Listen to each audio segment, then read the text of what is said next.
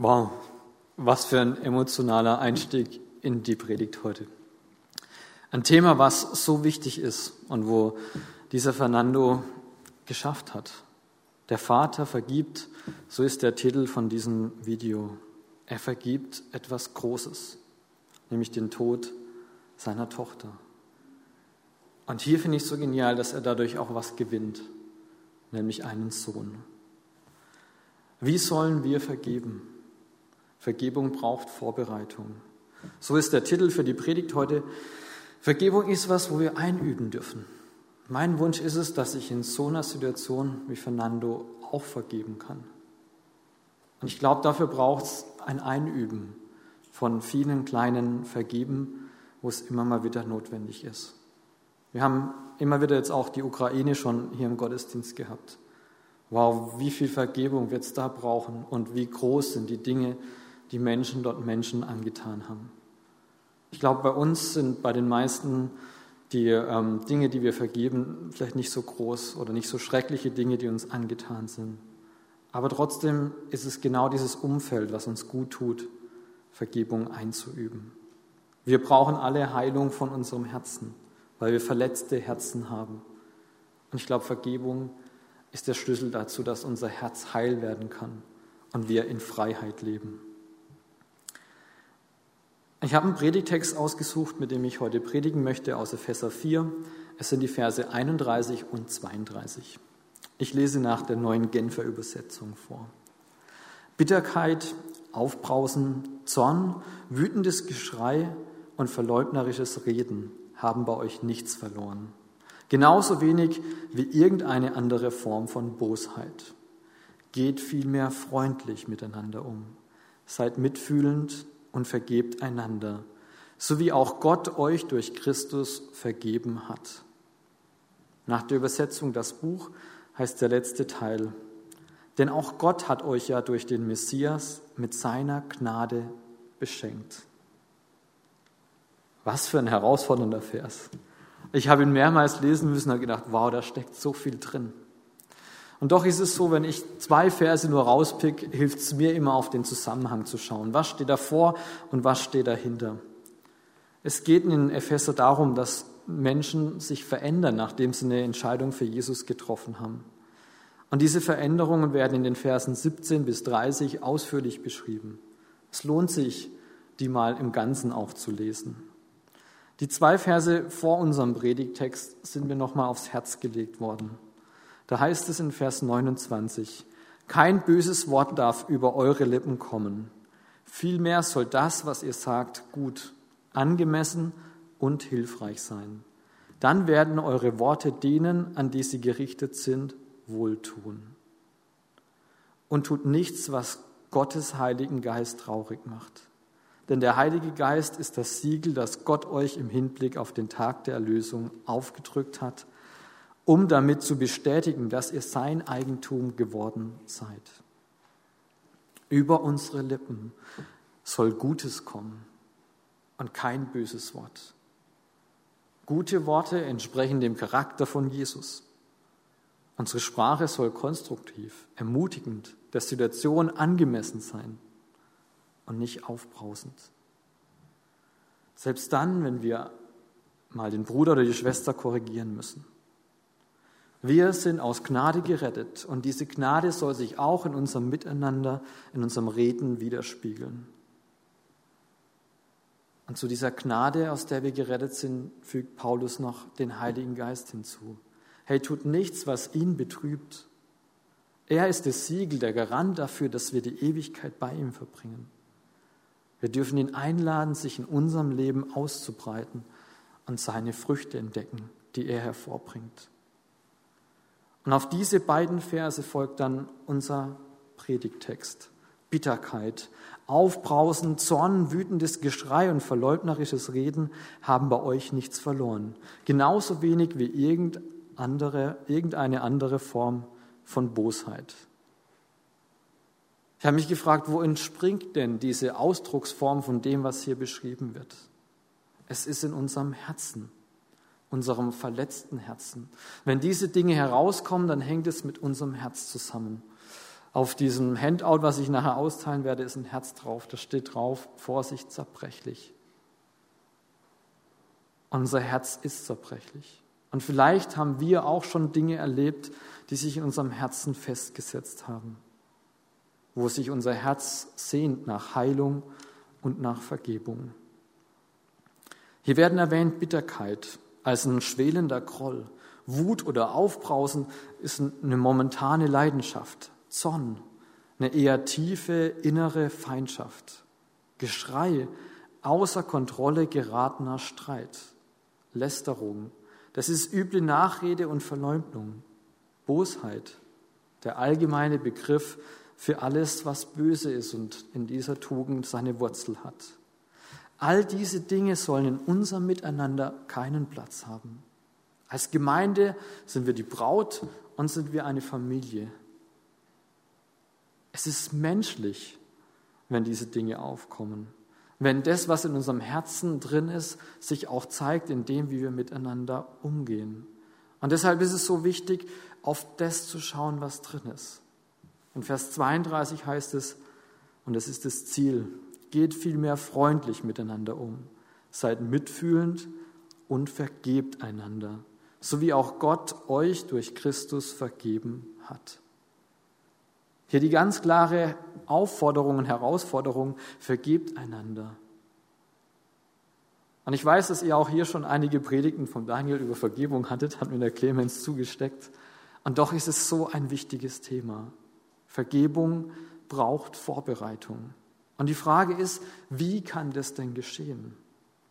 Für mich ist dieses Bild ähm, einfach eine Hilfe auch gewesen. Ein Läufer, der sagt nicht morgens, so und jetzt laufe ich einen Marathon. Nee, der beginnt schon viel früher mit dem Laufen. Der übt es ein, der trainiert es. Der fängt schon viel früher an zu rennen. Die letzte Woche, da war ich in so einem Feuerwehrtrainingszentrum und durfte mal richtig in, ins Feuer reingehen und Menschen retten. Und ein Satz, der mir, also Puppen, keine echte Menschen, ein Satz, der sich bei mir eingeprägt hat, ist, ihr müsst die Dinge ganz, ganz, ganz oft üben, dass sie tatsächlich dann auch sitzen. Gerade wenn ihr in der Freiwilligen Feuerwehr seid, übt die Dinge, dass ihr vorbereitet seid, wenn es dann losgeht. Das Bild vom Läufer, das Einüben. Mir hilft es, über das nachzudenken, was Vergebung ist. Ich möchte das Gleiche tun wie Fernando. Wenn große Dinge in mein Leben hineinkommen, Unrecht oder Verletzungen, dann nicht dran zu verbittern oder zornig zu bleiben, sondern es loszulassen. Und ich weiß, dass in dieser Situation nicht ich derjenige bin, der irgendwas eingeübt hat und abrufen kann, sondern dass es dazu immer noch den Heiligen Geist braucht, der mir in der Situation auch die Kraft gibt, tatsächlich diesen Schritt auch zu gehen. Aber Vergebung soll nichts Fremdes für mich sein. Nichts, was ich vielleicht dann das erste Mal tue, sondern was, wo ich täglich auch einüben möchte. Und deswegen der erste Punkt heute ist Vergebung einüben. Wenn wir in der Lage sein wollen, Großes zu vergeben, dann dürfen wir mit dem Kleinen anfangen und es einüben und es pflegen. Und meine Beobachtung ist, dass viele Menschen noch Sachen mit sich rumtragen. Da ist ein gebrochenes und verletztes Herz und ein Verletzter, der verletzt. Die Ursache liegt ganz oft tief in uns drin. Ich merke das manchmal gerade dann, wenn es darum geht, den Auftrag, den Jesus uns gibt, zu leben. Gerade dann ploppen manchmal solche Dinge auf, wo ich mich frage, wo kommt es denn her?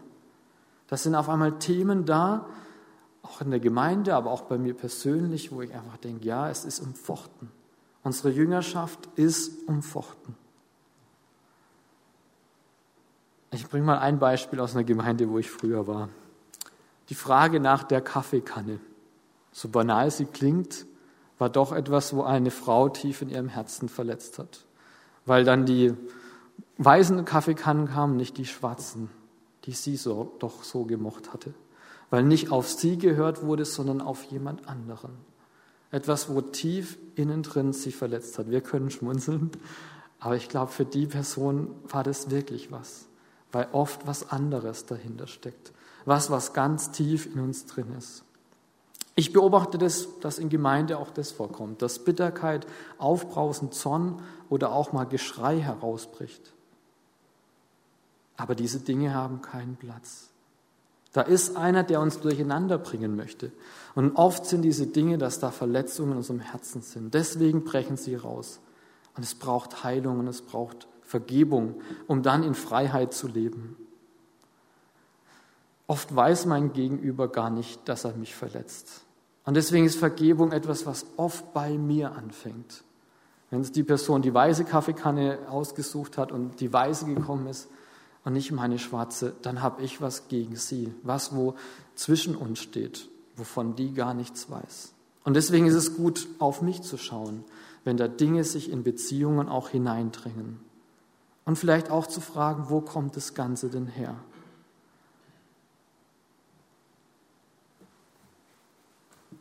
Ich will heute dieser Frage wie ein paar Antworten geben. Ganz praktisch. Wie kann ich vergeben? Oft ist es ein Zorn oder eine Bitterkeit, die in mir drin ist und die mich daran hindert, wirklich in Freiheit auch Vergebung auszusprechen. Und deswegen ist eine Anleitung, die ich uns heute mitgeben möchte, mit Zorn umgehen. Ich habe so ein kleines Handout äh, vorbereitet. Wenn ihr nachher was gebt, bei dem Opferkästchen da draußen könnt ihr auch was mitnehmen, geben und nehmen. Ähm, es hängt zusammen. Ihr dürft auch so einfach ähm, diese Anleitung mitnehmen, so viele wie da sind. Mit Zorn umgehen. Ein paar praktische Schritte. Erkenne Gottes vollkommene Vergebung durch Gnade an.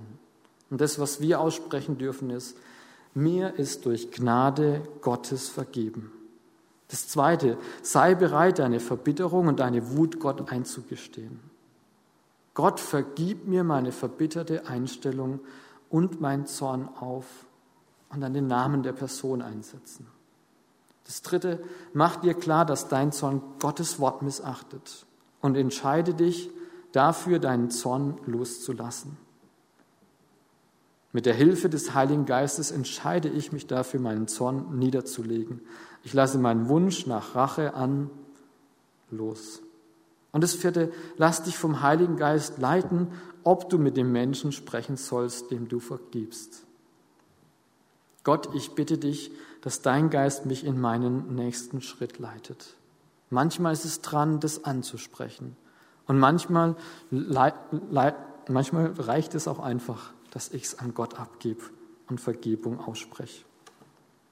Und diese Schritte kannst du immer wieder gehen, so lange bis einfach auch das zu einer Erfahrung wird, dass es Loslassen auch Freiheit bringt.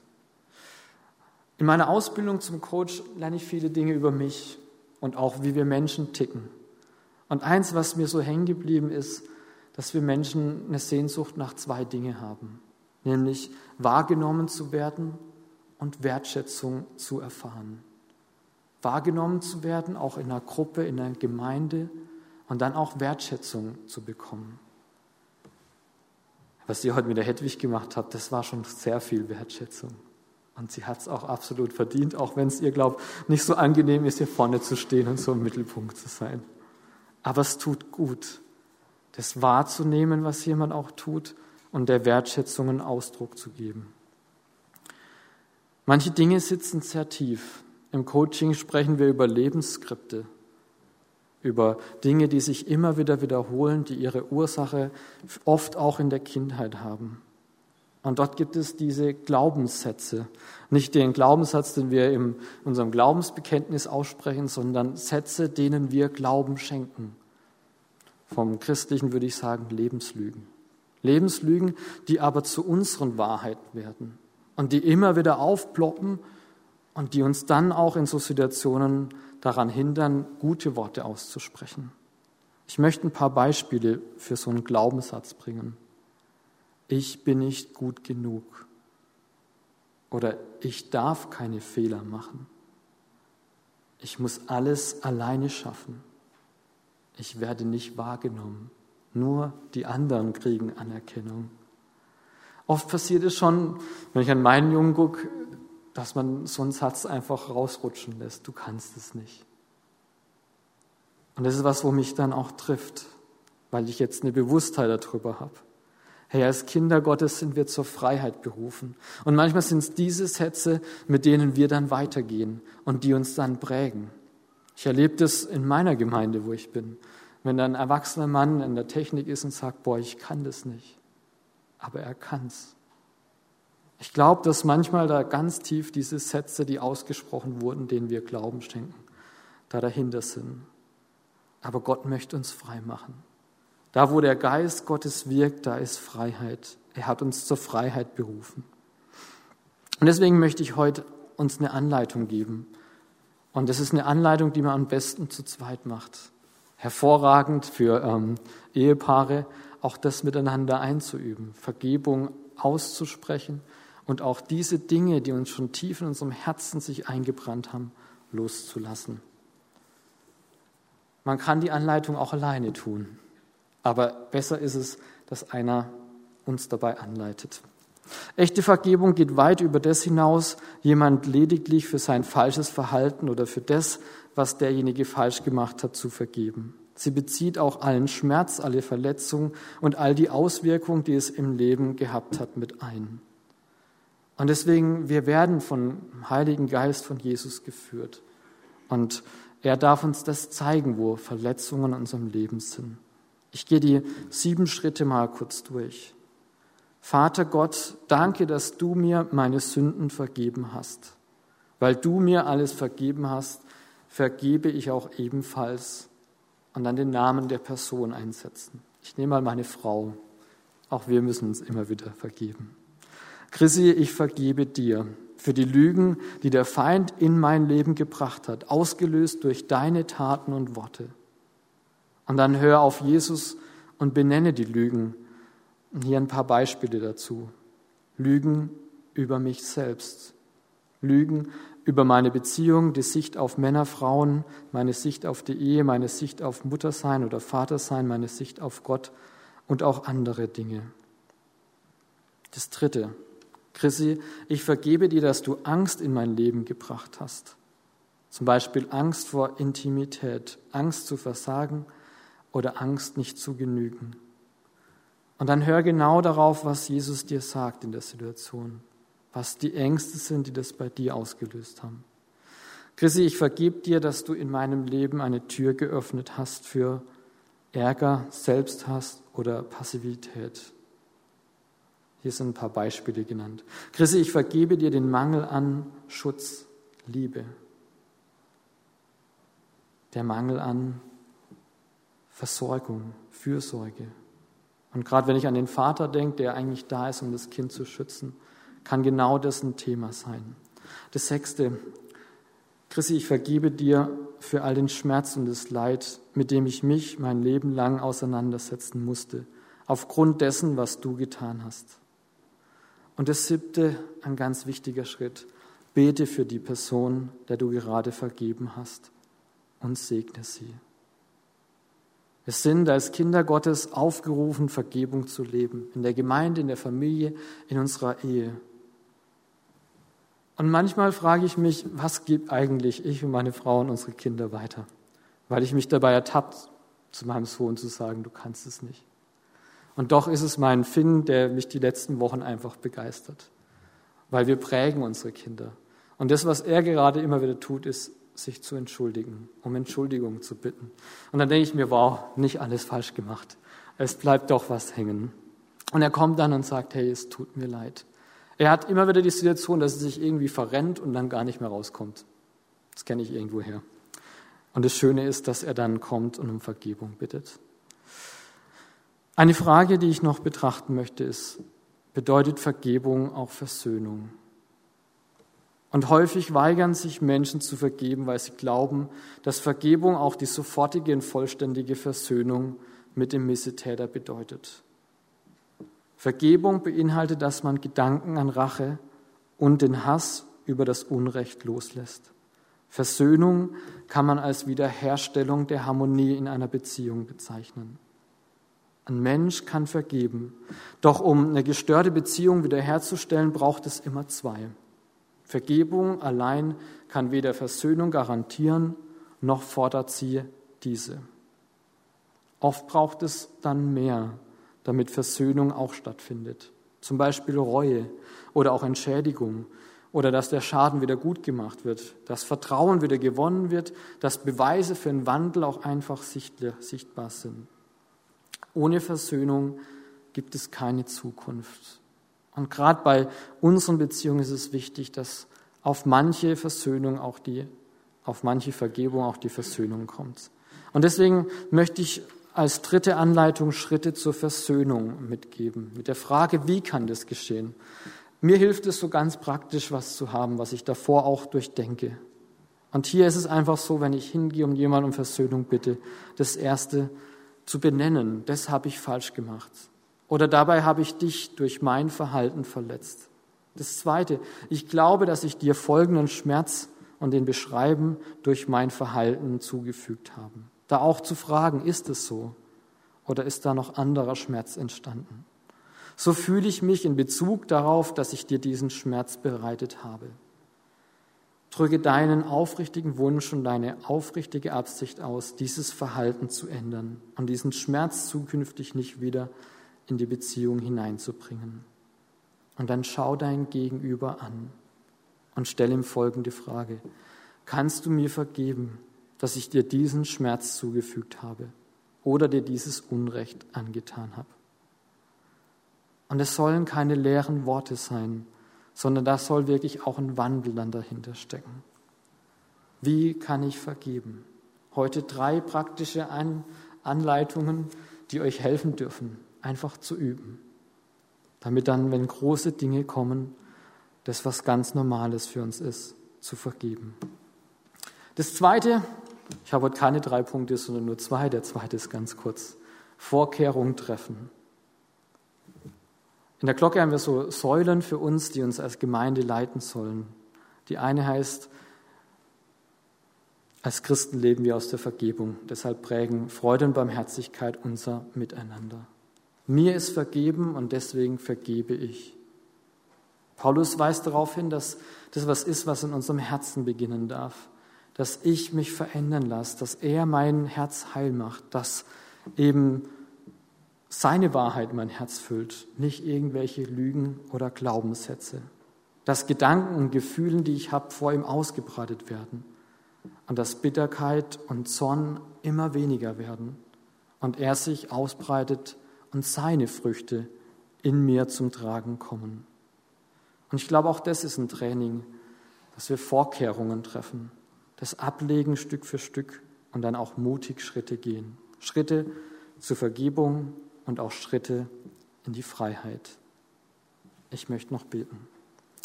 Jesus, ich danke dir dafür, dass du uns vergeben hast und dass du uns auch beauftragt hast zu vergeben. Und du weißt, was über unser Leben schon ausgesprochen wurde. Du weißt, wo unser Herz verletzt ist. Und ich möchte es hinlegen, dass wir uns in der Vergebung üben, ganz konkret, dass wir die großen und die kleinen Dinge vor dich bringen und Freiheit aussprechen. Ich danke dir, dass du uns dabei hilfst, dass du uns führst und leitest und dass wir das gemeinsam einüben dürfen. Als Gemeindefamilie, als Ehepaar, als Familie, als Menschen, die miteinander unterwegs sind. Hilf du uns dabei. Amen.